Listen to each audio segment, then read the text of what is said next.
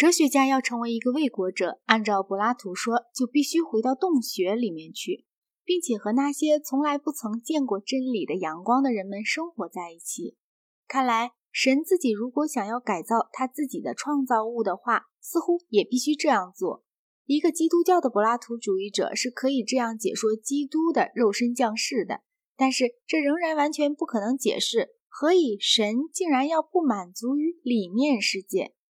哲学家们发现洞穴存在，他就被仁慈心所驱使而回到洞穴里去。但是人们会想，如果创造主真的创造了万物的话，他是完全可以避免洞穴的。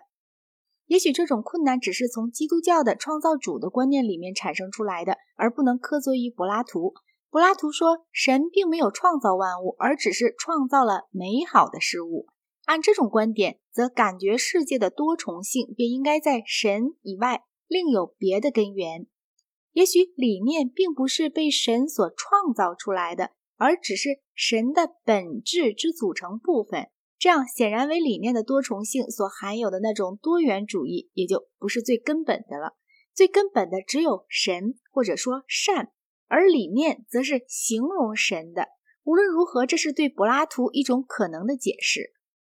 柏拉图接着便对一个将成为卫国者的青年所必须的专门教育做了一番有趣的描述。我们已经看到，青年人之获得这种荣誉是根据理智品质和道德品质的结合而被挑选出来的。他必须正直、儒雅而好学，有着很好的记忆力与和谐的心灵。因具有这些优点而被挑选出来的青年人，从二十岁到三十岁要从事研究四种毕达哥拉斯派的学问，即数学、几何学、天文学与声学。这些学问绝不能以任何功利主义的精神去追求，而只是为了准备使他的心灵能够洞见永恒的事物。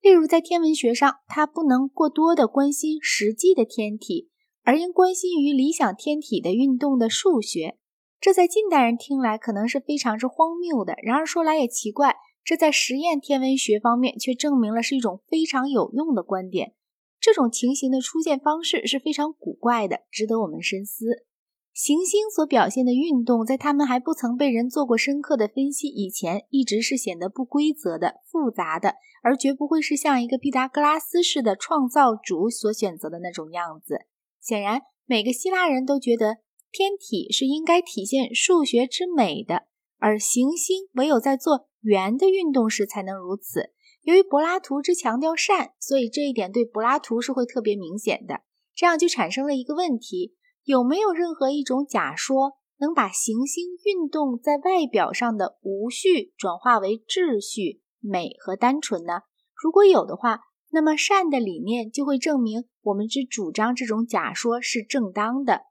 萨摩的亚里士达克找到了这样一种假说：所有的行星，包括地球在内，都以圆形。在围绕着太阳运转，这种观点两千年来是被人否定的。一部分理由是根据亚里士多德的权威，亚里士多德曾把一种颇为相似的假说归之于毕达哥拉斯学派，这种学说又被哥白尼所复活了。而他的成功似乎证明了柏拉图在天文学上的审美偏见是正当的。然而不幸，开普勒发现了行星是以椭圆形，而不是以圆形在运动着。太阳位于一个焦点，而不是位于圆心。后来牛顿又发现了，它们甚至于不是以严格的椭圆形在运动着。于是柏拉图所追求的，而且显然是被萨摩的亚里士达克所发现的那种几何学的单纯性，就终于证明是虚妄的了。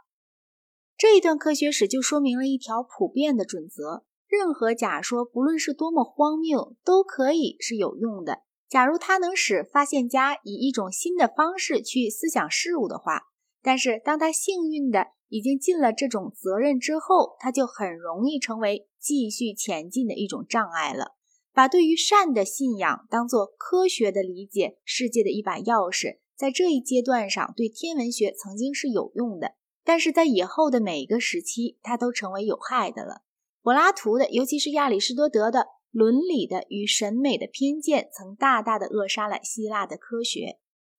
值得注意的是，尽管柏拉图对于算学和几何学赋予了极大的重要性，而且算学和几何学对于他的哲学也有着极大的影响。但是近代的柏拉图主义者却几乎毫无例外的全都不懂数学，这就是专业化的罪过的一个例子。一个人要写柏拉图，就一定得把自己的青春都消磨在希腊文上面，以至于竟完全没有时间去弄懂柏拉图所认为是非常重要的东西了。